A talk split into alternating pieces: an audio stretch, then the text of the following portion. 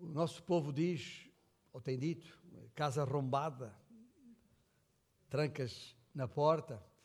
E nós temos percebido no estudo desta epístola que a igreja é a casa de Deus, a casa da fé, a casa da verdade, da qual somos defensores, colunas e baluartes.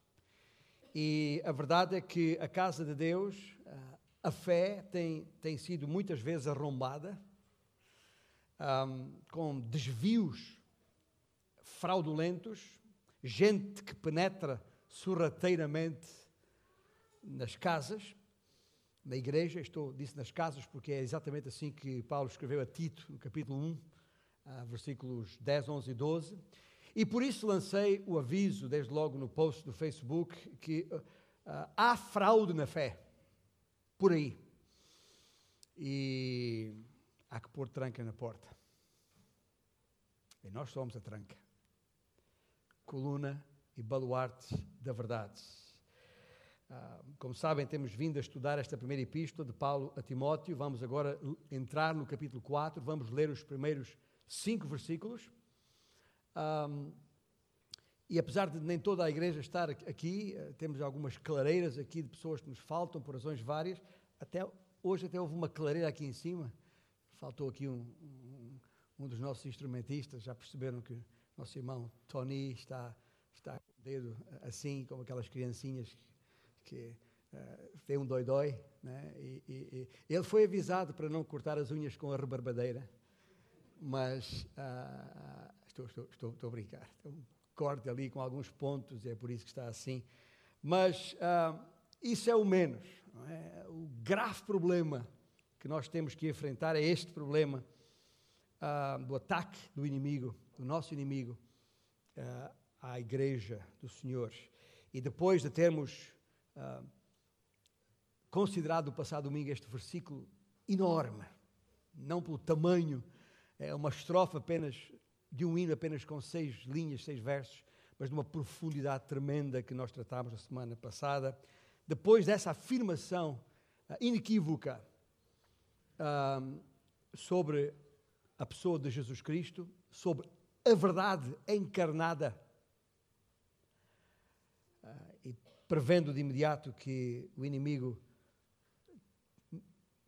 não se deixaria ficar, contra-atacaria Paulo escreveu então isto no princípio, no início do capítulo 4. Ora, o Espírito afirma expressamente que nos últimos tempos alguns apostatarão da fé, por obedecerem a espíritos enganadores e ensinos de demónios, pela hipocrisia dos que falam mentiras e que têm cauterizado a própria consciência, que proíbem o casamento e exigem a abstinência de alimentos que Deus criou para serem recebidos com ações de graças pelos fiéis e por quantos conhecem plenamente a verdade, pois tudo que Deus criou é bom e recebido com ações de graças, nada é recusável, porque pela palavra de Deus e pela oração é santificado.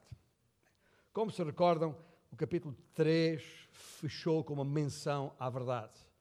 Não só a nós, enquanto igreja, enquanto coluna e baluarte da verdade, mas à própria verdade que referi no versículo 16, a Cristo, a este grande mistério da piedade, ou seja, da verdade, ou seja, da fé, manifestado na carne, a verdade num corpo, e por isso, e daí o, o, o, o contra-ataque. Deixe dizer que há pouco referi eh, metaforicamente que a, a, casa de Deus tem sido arrombada pelo inimigo muitas vezes, uh, e nós sabendo disso, sabemos disso, temos que pôr a tranca à porta. Isto parafraseando o provérbio popular, mas dizer que a tranca que estou a falar, para que não haja nenhuma dúvida aqui, a tranca é a nossa santidade. Porque é disso que estamos a falar. É a nossa santidade que impedirá uh, o inimigo de, de, de, de ser vitorioso uh, nestes ataques que ele faz à, à casa de Deus, que é a igreja, coluna e baluarte da verdade. E assim, eh, diante deste contra-ataque iminente, eh, no capítulo 4, Paulo lança a discussão a respeito das forças demoníacas que se opõem à verdade. não foge ao contexto, não perde o fio à meada, como se costuma dizer, obviamente. Uh, continua a tratar uh, a respeito do papel que Timóteo esperava que Timóteo tivesse na igreja, uh, diante dos erros que surgiriam, diante das desordens que ocorreriam, e como é que ele teria de os enfrentar e como manter as coisas em ordem. E nos primeiros cinco versículos ele expõe a apostasia e depois, até ao versículo 16, eh, escreve a Timóteo dizendo-lhe o tipo de homem que ele tem que ser, que é necessário ser para lidar com o problema e como manter a força para, necessária para rechaçar os ataques de Satanás. Agora, começando no primeiro versículo, ora, o Espírito afirma expressamente que nos últimos tempos, uma, uma pausa já aqui, uh, nos últimos tempos, ou nos últimos dias, como ele referiu, por exemplo, no, na segunda carta a Timóteo, capítulo 3, versículo 1, nos últimos dias, nos últimos tempos, uh, é preciso clarificar esta, esta expressão aqui, porque às vezes lemos as palavras na Bíblia e nem sempre elas têm o sentido ou, ou, ou, entram na nossa mente com o sentido adequado. Mas estes últimos dias uh, não se refere aos dias que antecedem a segunda vinda de Cristo, expressamente. Ou seja, uh, no, no, em algumas culturas, na cultura ocidental, na Europa também, Portugal não tanto, mas na, Europa católica em particular, uh, costuma-se celebrar a, a, aquelas, aquele período de seis, de seis semanas que antecedem o, o, o, Natal, o Advento, o primeiro, para celebrar o primeiro Advento de, de Cristo. Uh, seis semanas, uh, isto foi uma coisa instituída na Igreja ainda no quinto século por aí. são seis semanas que vai ali entre a partir de, do chamado dia de São Martinho até ao ao Natal, ali um período de seis semanas, é como se fosse a quaresma natalícia, tal como é feito na, na Páscoa. E, e, e este, este tempo de seis semanas que antecedem o, o primeiro advento, uh, algumas pessoas pensam que estes últimos tempos ou últimos dias se referem a, a, seis semanas que antecedem o segundo advento de Cristo. Uh, nada disso. Bem, não, quando fala aqui últimos dias, não, não quer dizer que estamos a viver os últimos dias como alguns afirmam tantas vezes, nós podemos estar a viver os últimos dias literais de 24 horas, podemos, até podemos estar a viver as últimas horas do dia. Ah, ah, porquê? Porque a nossa bendita esperança, na nossa bendita esperança, Jesus Cristo pode voltar a qualquer instante. E nós esperamos isso, que Ele a qualquer momento surja nos ares para chamar a si a sua igreja. Essa é a nossa bendita esperança. Só que pode demorar mais dois mil anos, como já demorou até aqui, nós não sabemos. Portanto, quando lemos últimos tempos aqui, temos que entender o sentido bíblico da palavra. E o sentido bíblico da palavra, últimos tempos, refere-se ao período de tempo que vai entre a ascensão de Cristo e o retorno de Cristo. Esse é os últimos tempos. Por isso é que já naquele tempo eles falavam nos últimos tempos. E é importante percebermos isto. Ou seja, é, é, é o tempo entre o momento em que os discípulos de Cristo, os primeiros, viram Cristo subir aos, aos céus, e o tempo em que os, os discípulos de Cristo, como nós, vamos ver Cristo voltar. Estes são os últimos tempos. E é importante dizer isto até para, uh, de alguma forma, uh, reafirmar aquilo que há pouco disse, quando, a propósito do hino Castelo Forte que entoámos há pouco.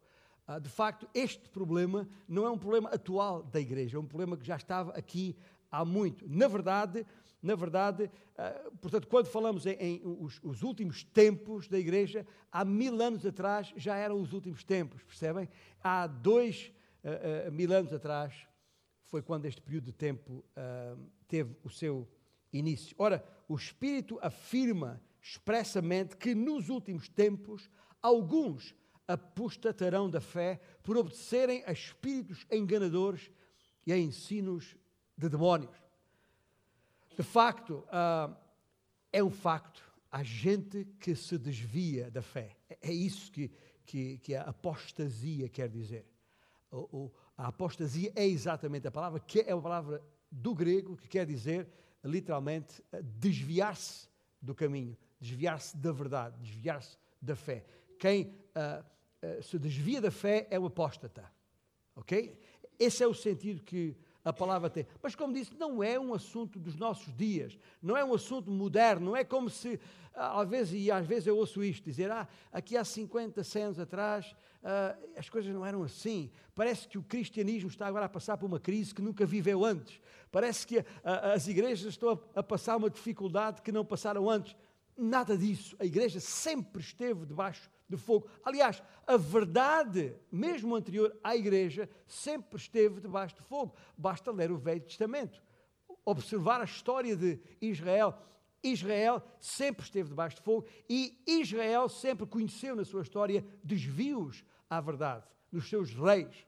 É comum ver os reis que uh, o, o, rei A, ou B uh, não fez o que era agradável ao, ao Senhor. Desvios da fé sempre existiram em toda a história do povo de Deus, seja entre os reis e os profetas de Israel e os sacerdotes também, uh, seja na igreja de Éfeso, uh, que, onde Timóteo estava quando Paulo lhe escreveu esta, esta carta, seja até enquanto o próprio Senhor Jesus Cristo andou aqui neste mundo, foi possível ver desvios doutrinários naquela época e que continuam até aos dias de hoje. Portanto, o, o, o, desviar da fé, o fugir da verdade, não é uma matéria nova. Aliás, para que conste, em termos de, de, de registro histórico, a principal igreja uh, uh, no mundo ocidental, que é a Igreja Católica Romana, é em si mesma uh, o, o baluarte da apostasia. Eu digo baluarte aqui, é a, a, a mais evidente e, e iminente entidade eh, representativa da apostasia, porque a Igreja, agora chamada Católica Romana, depois que se dividiu do, do Oriente, da Igreja Grega de Constantinopla, mas antes chamada apenas a Igreja Católica, que quer dizer universal, e não confundir com a outra universal que há por aí nos nossos dias. Igreja Católica quer dizer universal, era a Igreja, não havia outra Igreja. Quando nós lemos o Novo Testamento e se refere à igreja, era a igreja. E foi essa igreja que, entretanto, apostatou da fé, se desviou da fé. A igreja católica que temos hoje é uma igreja absolutamente apóstata. Não tem nada a ver com a verdade que uh, é exposta nas Escrituras. E isso é importante que, que, se, que se diga, para que não haja nenhuma dúvida a esse respeito. Uh, não é que não tem coisas boas, não é que não tem algum ensino aceitável, mas o problema está no todo da igreja e, acima de tudo, no Evangelho que prega, que é outro, que já não é o Evangelho de Jesus Cristo. Bom, isto para dizer que uh, uh, não estamos diante de uma coisa nova só porque é dito nos últimos tempos. Também me parece importante referir neste contexto aqui que, uh, ou pelo menos lembrar-vos, uma coisa que em princípio já sabemos, que todas as religiões falsas e toda a idolatria, todos os ídolos, e, e, e, e aí está, é onde a Igreja Católica tem o seu maior problema, está exatamente na idolatria. Uh, todas estas, que, estas falsas religiões e um, são, afinal de contas, promotoras da, da doutrina dos demónios que Paulo fala neste versículo e que, portanto, acabam por. Uh, uh, e são até. Uh, a energia que têm provém diretamente dos demónios. Eu diria que, que a falsa religião é, é como se fosse o, o, o, parque infantil, o parque de recreios dos demónios. É aí que os demónios gostam de estar. É onde eles se sentem como uma criança no, no seu playground um, é, é, exatamente no contexto da falsa religião. Aliás, Paulo, uh, escrevendo aos Coríntios, na sua segunda epístola, uh, no capítulo 11, a escrevendo a propósito dos falsos apóstolos e dos obreiros fraudulentos, e estou a citar Paulo, uh, ele usa a palavra fraude aqui também, somos avisados por ele de que Satanás e os seus anjos e ministros se transformam em anjos de luz e se tornam vendedores. Eu, ou seja, eh, para não, para não uh, ferir aqueles que na, na, na, sala são vendedores, uh, embora hoje a expressão seja comerciais e não vendedores, mas estes, uh, o uso da palavra vendedores que eu estou a usar aqui é no sentido de traficantes. da, da doutrina, traficantes de religião, que vendem religião. E, e, e, convocam gente de todos os lados para adorar aqui e ali, neste sistema ou naquele sistema, uh, adorar este ou aquele ídolo, uh, se curvarem diante desta ou daquela imagem, mas por trás de todo esse sistema estão os demónios. É importante que percebamos isto. Os demónios não são uh, fantasia, não são conversa para assustar anjo, as, as criancinhas. Os demónios são anjos caídos. São anjos que foram afastados da presença de Deus por se uh, prestarem ao serviço do adversário do nosso Deus e nosso Satanás. E esses anjos existem e, e, e são anjos, têm os poderes inerentes aos anjos e andam por aí. Um, e, e alguns, algumas chegam até a apoderar-se de algumas vidas, uh, os, aquilo que nós chamamos de endemoniados, uh, que não é nenhuma, nenhuma doença, embora possa causar doenças físicas, mas é um problema espiritual sério. Lembre-se, quando nós falamos de ídolos aqui, os ídolos sabemos que são mais do que meras imagens esculpidas. Uh, uh, as falsas religiões são mais do que meros sistemas de crenças. São sempre forças alimentadas por demónios. Nunca se esqueça disso. E não brinque com o fogo, porque pode queimar-se. porque, e muitas vezes nós brincamos com estas coisas. olha aí um demónio, cuidado.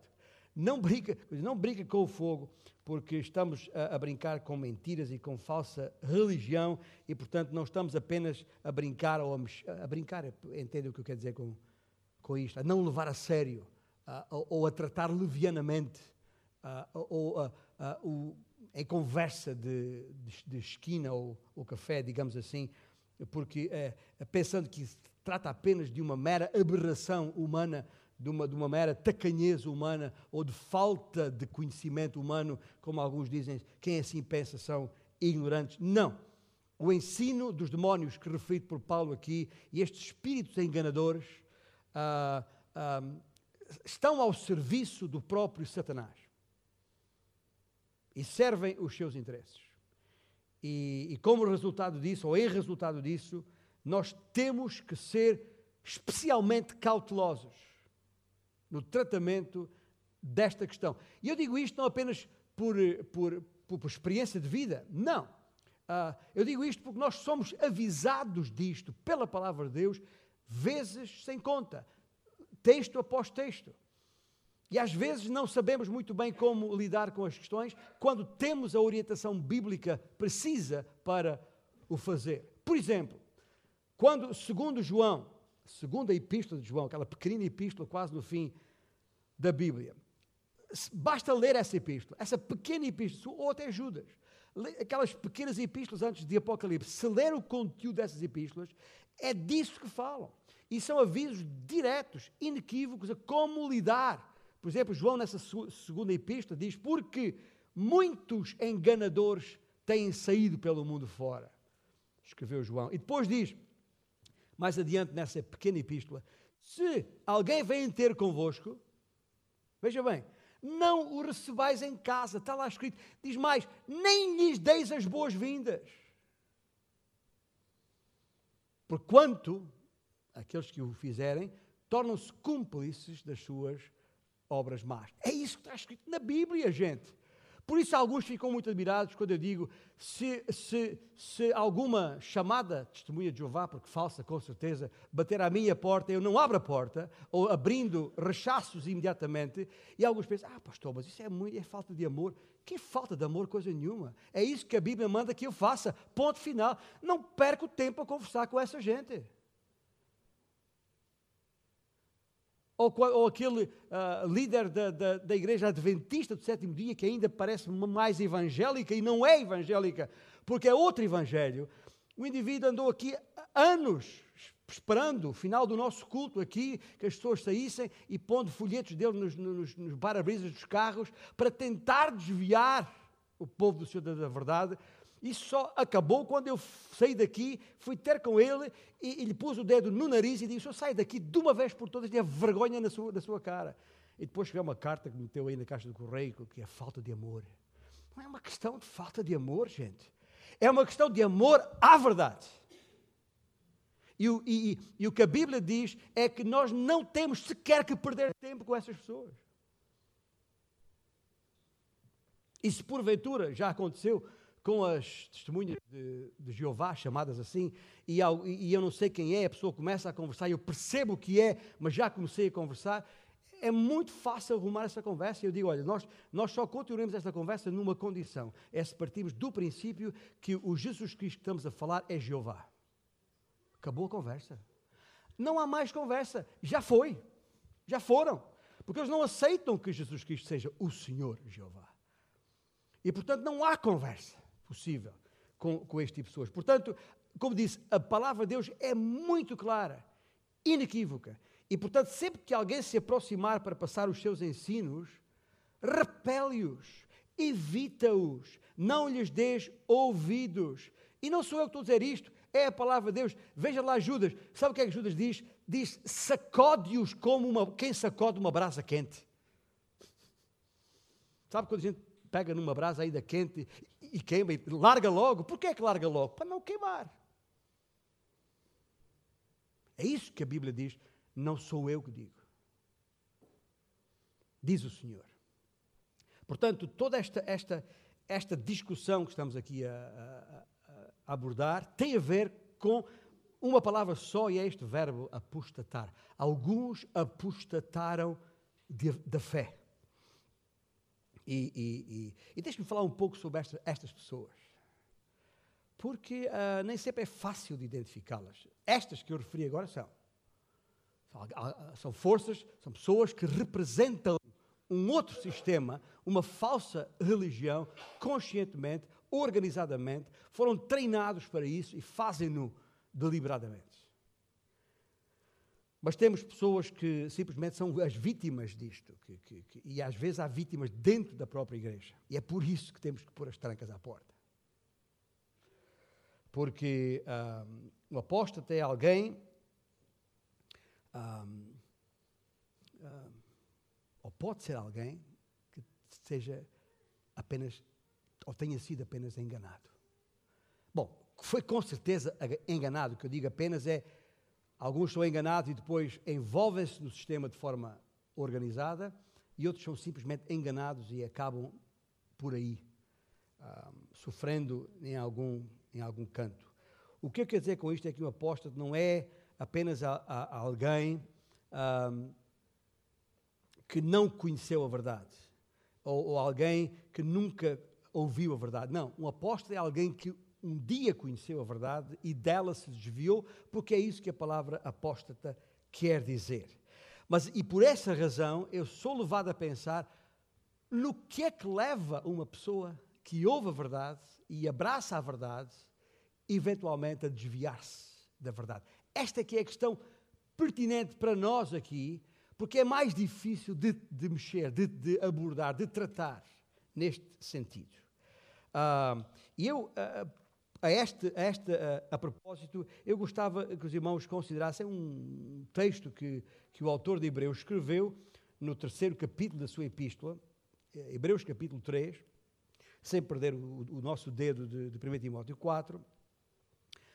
mas diz, diz ele aqui, lendo o versículo 12 do capítulo 3 de Hebreus, Tendo cuidado, irmãos, está a falar aos irmãos em Cristo, tendo cuidado, irmãos, jamais aconteça haver em qualquer de vós perverso coração de incredulidade que vos afaste do Deus vivo.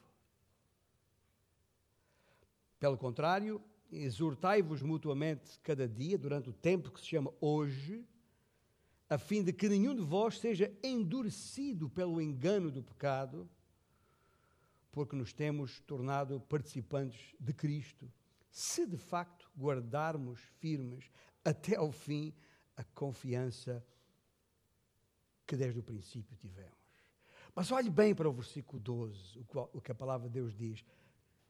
Tendo cuidado, irmãos, ah, para que não aconteça que em qualquer de vós apareça ou haja perverso coração de incredulidade que vos afaste do Deus vivo. Meus irmãos, o que eu estou a dizer aqui de uma forma uh, muito, muito clara uh, é que é possível, mesmo aqui, entre nós, os que estamos nesta sala, qualquer um de nós, lembre-se, ninguém que está de pé pensa que não pode cair, certo? Somos alertados para isso. Mesmo eu que estou aqui em pé, tenho que ter cuidado para, para não descair da verdade. E tenho que ter cuidado permanente neste sentido. Porque as vozes à nossa volta, as sereias que cantam, eu estou a falar as sereias porque no mundo da fantasia as, o, o, canto das sereias atrai, não é? A pessoa fica, é isto, e quer estar. Nós não estamos no mundo da fantasia, mas a, a, as vozes do inimigo, as vozes demoníacas, por vezes soam quais, qual cantar de uma sereia, atraindo assim aqueles. E, e a questão é esta: por que é que isto acontece? Porque é que, de acordo com o versículo 1 de 1 Timóteo 4, há pessoas que são levadas, eh, atraídas, engodadas, seduzidas e levadas, uh, sendo, acabando desviando-se da fé pela voz destes espíritos enganadores, estes ensinos de demónios. E este texto de Hebreus 3,12, de alguma maneira me explica a razão. E a razão é que, como disse, isto que está aqui escrito, tanto pode acontecer com o apóstata, uh, uh, que se torna ele mesmo depois um enganador ativo, uh, como se pode estar a referir a alguém vítima desse ativismo. E é aqui que eu tenho que ter essa preocupação. Neste momento, na sala, graças a Deus, que eu saiba, não está ninguém ativista nesta, nesta área. Mas todos nós somos potenciais vítimas desse ativismo. E temos, por isso, que ter todo o cuidado para, que não, para não cairmos nesse, nesse tipo de pessoas. Mas que pessoas estamos a falar aqui? São pessoas que podem ouvir e intelectualmente entender tudo, E eu vou mais longe aqui, e que até podem ser pessoas que no seu comportamento, temos estado a falar, que, e Tiago fala isto, a fé exige um comportamento de acordo com a fé. A pessoa até pode, ouviu a palavra, entendeu a, a, a palavra, aceitou a palavra, tem até um modo vivendo, um estilo de vida de acordo com essa palavra, em termos de padrões morais, em termos de comportamentos, pode, é certinha, aquela pessoa certinha que está sempre uh, na igreja até e presente em todas as atividades, fidelíssimo contribuinte até da, do sustento da, da obra, mas não tem o coração na coisa.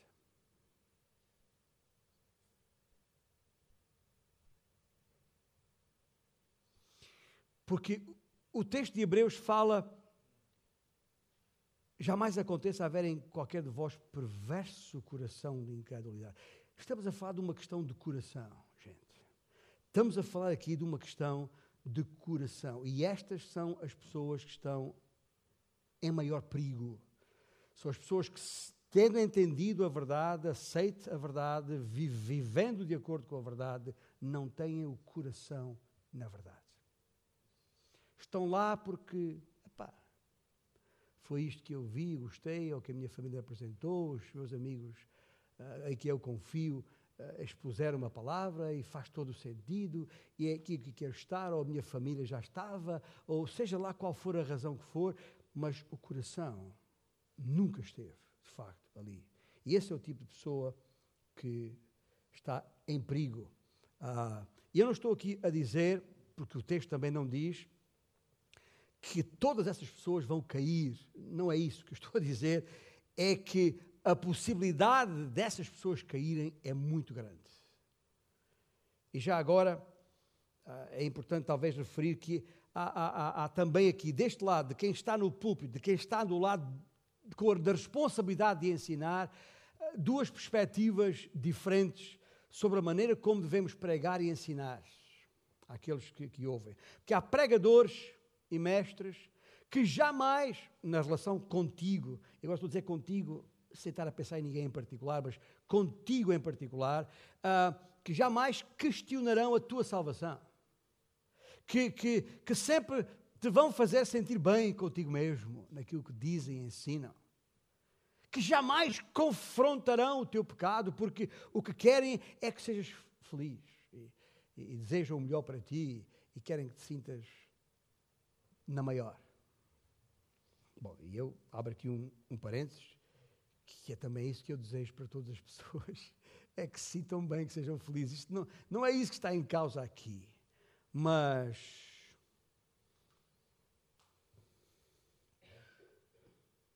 Eu fiz a pausa porque é também o livro de, de Hebreus que refere isto. Se eu vejo um filho meu se desviando por caminho que não deve seguir, e tem nesta sala eh, jovens com irmãos que já que viveram esse tipo de experiência. E não digo nada, porque eh, o que quero é que ele se sinta feliz, ou, ou acho que ele vai aprender por si, ou, ou uh, deixa andar, não vale a pena preocupar, uh, e, porque eu não quero perder a sua amizade e por isso não vou falar contra ele, não vou confrontá-lo. Isso não é amor. Isso não é amor. Se eu vejo alguém que verdadeiramente amo, que está à beira do precipício, eu não posso pensar, deixa cair, pois vai aprender e logo se levanta. Se eu tenho a oportunidade de evitar que isso aconteça, eu vou fazê-lo.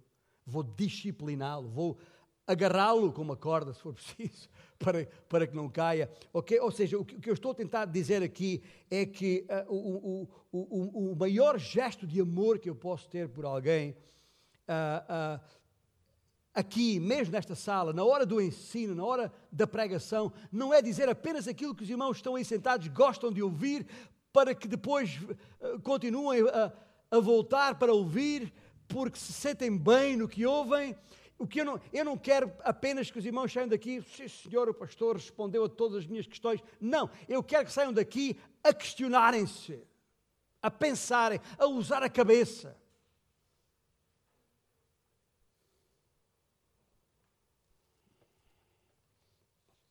porque ah, quando eu digo a, pensar, a usar a cabeça, quer dizer, ao sair daqui, epá, mas o que é que eu estou a fazer?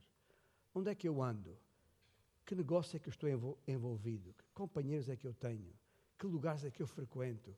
Ah, levar, sair daqui a questionar-se e se calhar, uh, uh, sim, até a sentirem-se mal consigo mesmos, porque perceberam pela palavra de Deus que não estão bem. O que eu quero dizer com isto é que aquele tipo de pessoa que eu estava a falar, que não tem o coração na coisa, e por isso está em perigo potencial, em grande perigo, é, é o tipo de pessoa que sai daqui pensando: eu estou bem. Joia. Cool. Está tudo bem.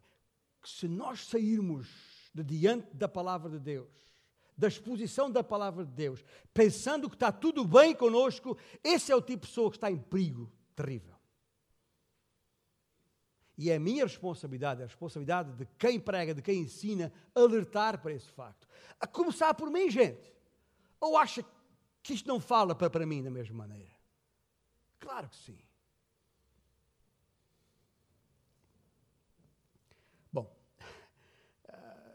Não sei se isto soou como um, parênteses, ia dizer fechar parênteses e voltar ao texto. Não, não fecha parênteses porque não há parênteses nenhum nisto. Isto é o, o, alerta, é o que está no coração do apóstolo Paulo, com certeza, uh, avisando Timóteo daquilo que poderá acontecer na igreja. Ora, o Espírito, voltando ao nosso texto, afirma expressamente que nos últimos tempos alguns apostatarão da fé por obedecerem a espíritos enganadores e a ensinos de demónios, pela hipocrisia dos que falam mentiras e que têm cauterizado a própria consciência. Ou seja, há gente, gente que se chama de cristãos, de discípulos de Cristo, que ao longo dos tempos tem sido atraído para fora da fé e têm de facto se desviado da fé, se afastado do Evangelho, ah, porque deram ouvidos a estes mentirosos. É isso que, que, que Paulo lhes, lhes, lhes chama. Ah, ah falam mentiras. E, e, e, a estes espíritos enganadores, dando ouvidos a estas pessoas cuja consciência está cauterizada. E quero dizer-vos uma, uma coisa. Ainda há pouco, na nossa sala de, de aula, estava justamente a, a, a, a refletir sobre, sobre isto, quando, a propósito dos homens mais velhos e da nossa experiência de vida. Ah, nós estudámos muito nos nossos tempos de escola bíblica, muita matéria, muitas leituras, muitos livros, muitos apontamentos, muitas notas, estão carradas e filas de dossiês de vários, muitos anos de, de aulas. Mas quando eu comparo toda aquela informação recolhida com a minha própria experiência de vida ao longo dos anos, agora que já, já sou sexagenário, tem nada a ver. Tem nada a ver. Mesmo quando, uh, a propósito, por exemplo, de uma igreja como a, quando surgiu aqui em Portugal a igreja Maná e depois a igreja chamada Universal, uh, aqui em, em, em Portugal, nos anos 90, na década de, de, de 90, que eu me lembro de, de, estar numa Assembleia Geral da Aliança Evangélica em, em Lisboa e diante da, da, de toda a congregação ali, centenas de pessoas, eh, levantar a minha, a minha voz, porque estava em causa se a Aliança Evangélica iria aceitar estas duas igrejas no seu seio. E eu levantei a voz dizendo, de maneira nenhuma, porque esse não é o Evangelho de Jesus Cristo, é outro Evangelho. Cá está, eu já sabia, porquê? Porque estudei as doutrinas e vi, comparei com as Escrituras e, e, e, não era nada. Mas já passaram estes anos todos. Se eu tivesse outra vez a oportunidade de falar, o meu discurso seria com certeza muito mais contundente, muito mais veemente, muito mais duro do que foi naquela altura. Porquê? Porque ao longo destes anos todos eu já vi os efeitos desse chamado Evangelho na vida de centenas de pessoas e o que eu vi não é agradável de ver. Ah, mas falam a Sim, claro que. Veja, se isso chegou a ser agendado e discutido em Assembleia da Aliança Evangélica, é porque se pôs a hipótese de serem considerados evangélicos, porque até falam a mesma coisa, ensinam a mesma coisa. Hoje, eh, esta uh, quinta-feira, a nossa Casa Farol, uma das nossas irmãs, que está na sala, que esteve uh, 18 anos subjugada nesta Igreja Universal, e ela, ela mesmo disse, e quem estava na, na, na sala da nossa casa ouviu ela dizer isto, mas pastor, eles ali ensinam tudo direitinho como está aqui. É? Só que depois, tipo, é, só que depois, é este só que depois, é esta, isto parece a verdade, parece igual, mas não é, e não é nos seus efeitos. Eu estava a ler, por, por exemplo, uma dessas igrejas, não importa qual, qual foi, um discurso de alguém estava a dizer, estava a ensinar sobre as, as viúvas, e já agora é matéria desta primeira epístola, está no capítulo 5, vamos chegar à questão das viúvas daqui a umas semanas, e, e será o nosso pastor Timóteo uh, Santos a, a, a ensinar esses, esses, textos, mas, mas uh, alguém estava, alguém de uma dessas igrejas falando para, para viúvas, viúvas, uma viúva pobre que não tinha dinheiro nem para pagar a, a conta de, da sua luz ou da água, estava a dizer: Mas não, mas tu tens que entregar tudo o que tens aqui e, e, fazer prova da tua fé, porque, porque fazendo isso, depois o Senhor vai te dar tudo e mais alguma coisa, e não só podes pagar a renda da, da luz, mas podes até comprar uma casa nova. E, e, e a velhinha a viúva, coitada, crendo nesta, neste canto de sereia, entregou tudo o que tinha e caiu na miséria. Isto é um exemplo apenas, porque há, não perderíamos aqui, teríamos que estar aqui todo o dia para, para explicar este tipo de coisas e algumas pessoas na sala entendem melhor o que eu estou a dizer do, do, do, que outras, mas é isto, é isto que estou a falar, é isto que acontece e, e a gente fica indignado, apetece, apetece, pá, mexe com a gente. uh, deixa-nos irritados. Uh, e até me apetece dizer, oh Deus, mas porquê é que tu permites uma coisa dessas? Porquê é que tu não fazes com esta gente como fizeste com Ananias e Safira? Fulmina esta gente, por, por, por, porquê, porquê, porquê que não os matas? E, e, e, ao mesmo tempo que a gente diz isto, ouvimos a voz de Deus dizer: Mas e porquê é que eu não te mato a ti? Porventura a tua vida é, é perfeita? Porventura não preciso eu da mesma misericórdia que essas pessoas precisam? Claro que sim. Então nós não podemos atacar as pessoas em si, temos que atacar a mentira, a falsidade, a, a doutrina de, de, de, demónio, mas orar por essas pessoas que estão em, em erro, que estão enganadas, para que o Senhor as, as livre dessa maldição em que, em, que, em que se encontram. Mas é assim, essas pessoas funcionam assim. Escuta, todos, é, é ou não é verdade? Já eu vou contar a experiência minha, mas isto que eu vou contar, de certeza absoluta, todos aqueles que me ouvem já passaram por isto. Já passou por aquela experiência, estar a conversar com alguém, olho no olho, Bem? E, e a pessoa está a falar com, com uma convicção, parece tão autêntico, é? e na verdade está a mentir na nossa cara. Já uma vez viu isto?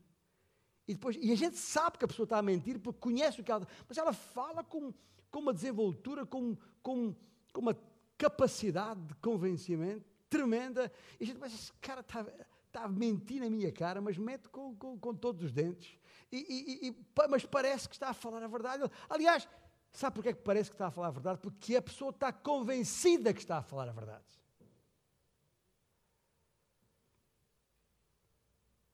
E há muita gente nessas igrejas que está convencida que está a falar a verdade. E é isso que Paulo diz aqui quando fala de consciência cauterizada.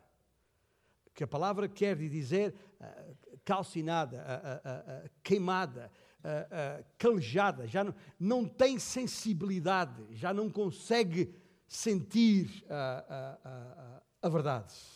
Isso é uma consciência cauterizada. E nós ouvimos notícias disto tantas vezes. Indivíduos aí de, de bem vestidos, bem apresentados, que, que bons chefes de família se diz, e de repente temos a notícia que foi detido porque assassinou uh, alguém ou algumas pessoas, e não só assassinou, como uh, uh, queimou ou, ou, ou, ou cortou em pedaços e colocou no. E, e, e, depois essa mesma pessoa faz isso e depois chega à casa é capaz de dar um beijo à sua esposa, com os seus filhos, estar na maior como se nada fosse. Não há pessoas assim? Há pessoas assim. Consciência cauterizada já não discernem, já não conseguem perceber a diferença entre uma coisa e outra. Gente, nós estamos rodeados de muita gente assim. Não, por isso é que eu digo, nós não temos que ser convencidos, nós nunca seremos convencidos pela, pela, pela, por aquilo que é falso se nós conhecermos bem o que é verdadeiro. É a verdade que nos temos que agarrar, porque se somos da verdade e conhecemos a verdade, não só essa verdade nos libertará, como essa verdade nos santificará e nos capacitará para viver o dia a dia na presença do Senhor, sem nunca corrermos o risco de nos desviarmos da fé. Por isso que eu digo, não perca muito do seu tempo estudando as seitas, estudando as outras religiões, os seus cultos, como é que fazem, como é que não fazem, pensando que depois está em condições de rebater, de, de, de, de rechaçar essas ideias, essas coisas. Não, não precisa. Escuta, conheça a verdade. Conheça a verdade bem, porque no, no momento em quando conhecer bem a verdade, quando o que é falso aparece diante de si, vai logo perceber que é falso. Porquê? Porque eu conheço a verdade e isso não é a verdade. E eu não quero saber mais nada sobre isso. Tá bem? Eu não preciso de destapar a, lata de, a, a tampa do esgoto para saber o que é que passa lá dentro e para saber que cheira mal.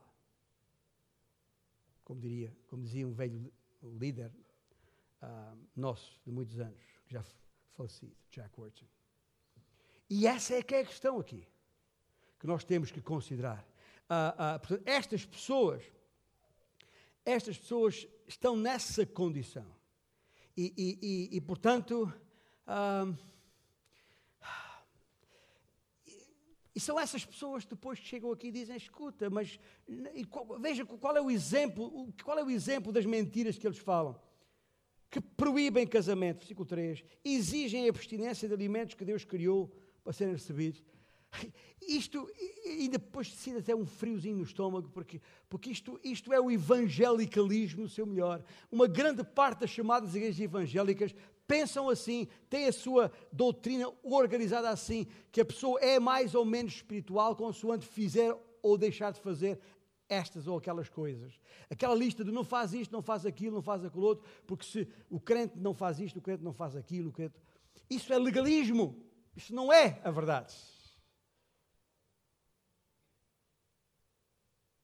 Se eu estiver espiritualmente maduro, espiritualmente bem, eu vou fazer segundo a verdade.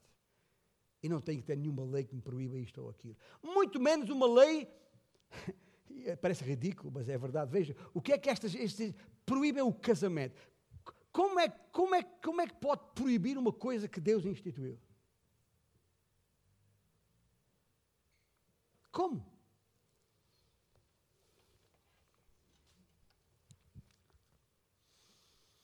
Mas fazem. E, e, ou como é que pode proibir comer certos alimentos como se alguns alimentos não fossem ah, adequados? A questão é, é, uma, é tudo uma falsa questão. E a palavra de Deus é muito clara nisto. Bem? E, e, já agora, quando eu digo a palavra de Deus é muito clara nisto, lembra-se da história de Pedro lá em, lá em Jope? Em, em Atos capítulo 10? Tá bem? Que ele também era, estava nessa de não toca aqui, não come isto, não come aquilo, e o seu fê-lo cair pesado de sono para ter, eh, para, para ter esta, esta, esta, esta visão, e tinha ali um caiu ele viu um, um, um lençol de, de, de, de, com muitos um, animais uh, lá dentro. Não precisa abrir lá agora na Bíblia, pode ver em casa depois, mas, mas ali em, em, em, em Atos 10, versículo 9, eh, quando eh, a caminho, estando já perto da cidade, subiu Pedro ao eirado por volta da hora sexta, a fim de orar, aquelas casas que têm os, os eirados em lugar superior, uh, e sobreveio um êxtase e viu o céu aberto, sendo um objeto como se fosse um grande lençol, o qual era baixado à terra pelos quatro pontas, contendo toda a sorte de quadrúpedes, répteis da terra e aves do céu, todo tipo, sei lá. Uh, pensa alguma carne ou algum animal que você acha que não pode comer e ponha nesse lençol, porque a Bíblia diz toda, toda a sorte. E ouviu-se uma voz que se dirigia a ele, dizendo: Levanta-te, Pedro, mata e come. E Pedro replicou: Eu, Senhor? Não, jamais. Eu vou agora comer uh, uh, papas de sarrabulho, ou, ou, que tem sangue, ou, ou coisa do género assim. De maneira nenhuma. Eu sou espiritual. Já ouviu este tipo de coisas?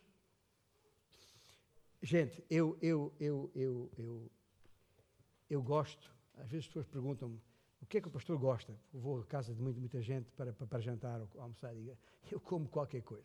Mas há comidas que a gente gosta mais do que outras. Então, eu vou, eu vou agora pôr questões sobre, sobre um, um bom polvo alagareiro ou, uma, ou, uma, ou um bom arroz com feijão, e não é só o brasileiro que gosta, eu como arroz com feijão todos os dias e não cansa, uh, ou, ou, ou, ou, um bom, uma, uma, boa carne de porco alentejana, ou um bom coelho a caçador, uh, ou umas boas iscas de cebolada, e, o, meu, o, meu, filho já está água a crescer na boca, eu sei. Uh, com, com, dentes de alho por cima. Mas quem é que criou o alho? Quem é que criou aquelas ervas aromáticas, os, os orégãos, as, os poejos, as, as, os, os coentros, a salsa? Tudo isso foi Deus que criou essas coisas todas que dão um tempero, dão um gostinho tão bom na, na comida. Gente, mas quem sou eu para dizer não come isto ou aquilo? Levanta-te, mata e come, diz o Senhor a Pedro. Mas porquê? Porque com a ação de graças, reconhecendo que é o Senhor providenciou isso para nosso uh, alimento e, e, tudo mais. Portanto, tudo que Deus criou é bom e recebido com ações de graças, nada é recusável por, pela palavra de Deus e pela oração é santificado. Jesus Cristo está outra vez presente no meio disto tudo. E, gente, eu vou acabar, já vai longo, eu sei, mas, mas queria deixar claro isto aqui. Este é o tipo de mentiras que o, os espíritos enganadores apresentam a nós. coisas que não fazem sentido nenhum, mas ainda assim tantos há caem nestas coisas, seguem estas coisas. pronto. Deixa-me só. Quer dizer, se calhar tem alguém aqui na sala a, pensar assim: lá está, pastor, o que é que há de errado com a cannabis, não é?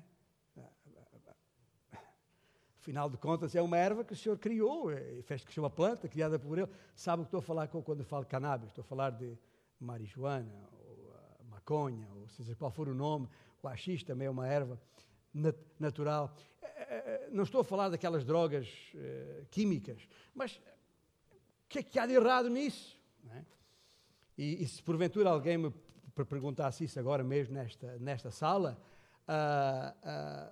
tivesse essa, essa, essa, hipótese, eu, eu diria uma, duas coisas. Ou, ou, ou, ou estás pedrado e, nas nuvens e em levitação mental e tens de esperar que pouso para depois falar contigo, ou se não estás, se estás bem, se estás com os pés assentes na terra, então a resposta só pode ser uma de acordo com as Escrituras, temos de obedecer às leis da terra em que vivemos. E, e, e desde que elas não nos impeçam de seguir e servir fielmente o Senhor Jesus Cristo, é claro. Mas, ah, ah, para, seguir, para servir e seguir, eu posso continuar a, ser, a, seguir e a servir fielmente ao Senhor Jesus Cristo sem a, a cannabis. Ah, então, se a lei do meu país me proíbe de usar isso e diz que isso é ilegal, eu simplesmente não uso, não tomo, ponto final. Mas acho que, acho que respondi à questão. Espero eu. Mas, mas é, é, é só, é, é, só para que, porque, uh, uh, ou seja, a, a, lei portuguesa e, e outras leis continuam a dizer que a cannabis é ilegal, logo, ponto final no assunto. Preste bem atenção. Esta, este texto que, que onde chegamos neste, no dia de hoje, aqui em, em, em 1 Timóteo 4, versículos 1 a 5, uh, é disto que fala. E, e, por isso eu não podia falar de outra coisa. Bem, a palavra de Deus é muito clara nesta matéria e nós precisamos de uh, fazer uma, duas coisas. Ou se estamos aqui nesta sala e já reconhecemos Jesus Cristo como Senhor e Salvador, e portanto já, já temos sido santificados pela palavra, e já temos acesso a Ele na oração, e as nossas vidas estão santificadas, então, sabe o que é que tem que haver em nós? Ação de graças. Ação de graças por tudo que o Senhor nos deu, porque tudo que o Senhor nos deu é bom. Bem,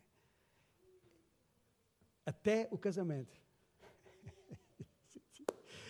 Eu digo até o, o casamento por, por, uma razão muito simples. Alguns pensar, ah, pastor, até o casamento, como se o casamento fosse duvidoso. Claro que não é.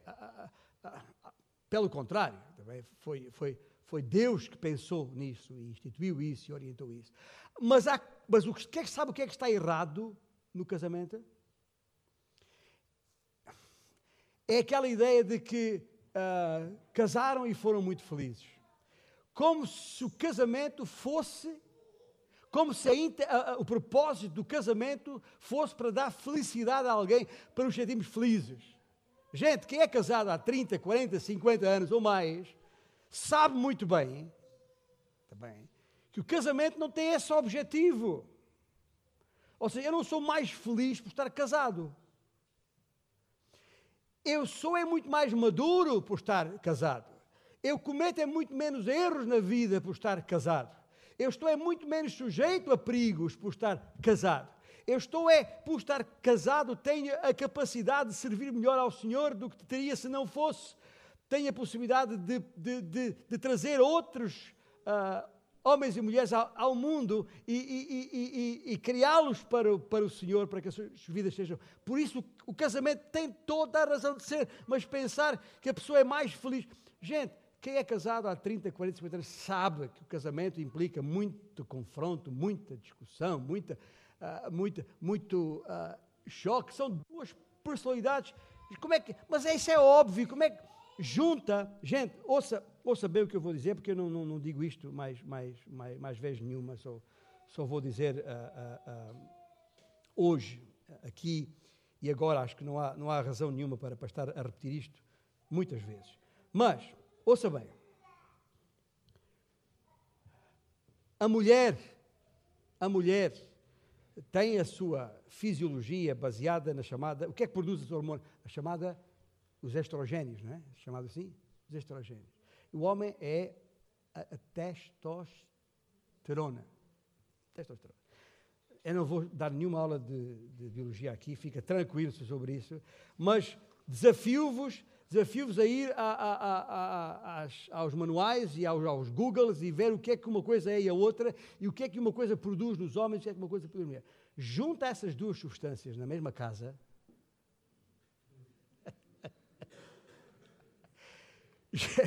Junta essas duas substâncias na mesma casa e você pensar que, que, que, que a vida, o casamento é um mar de rosas, que eu nunca fui tão feliz.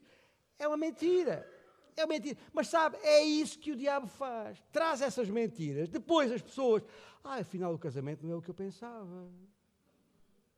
É, esta, esta, esta mulher que tu me deste, Senhor. Podias-me ter dado uma coisinha melhor. E depois não admira que se caiam em conflitos, em divórcios depois e a família está desfeita e está desfeito. E é isso que o diabo quer. É só isso que ele quer. Porquê? Porque o diabo sabe que a família é a base do povo de Deus, que supostamente deve glorificar ao Senhor. Se ele destruir a família, destrói a unidade de base da sociedade, destrói a unidade de base da igreja, destrói a capacidade de Deus ser glorificado. Por isso ele faz isso. Mas faz isso com mentira. Convence-vos que vai ser, mais, vai ser mais feliz se casar. Pois não é mais feliz do que era e tem que me descasar. Gente, os irmãos entendem o que eu estou, estou, estou a dizer? Ah é, é, eu não falei isto antes com, com a minha mulher, acho que eu nunca disse isto para ela antes. Se calhar vou ter que ouvir em casa depois. Mas por falar em casa, por falar em casa, meus irmãos, ao chegarmos a casa hoje, comida na mesa, pense nisto que ouviu. Graças a Deus por esta comida. E, e olha para a sua esposa, para o seu marido e diz: Obrigado por porque me casaste, porque estou casada. E, e, e, haja em nós um sentimento de ação de graças permanente, mas não nos deixemos enganar com treta, com conversa de espírito enganador, demónios que estão por aí e tem muita gente ao seu serviço. Vamos ficar de pé e vamos terminar o nosso culto esta manhã.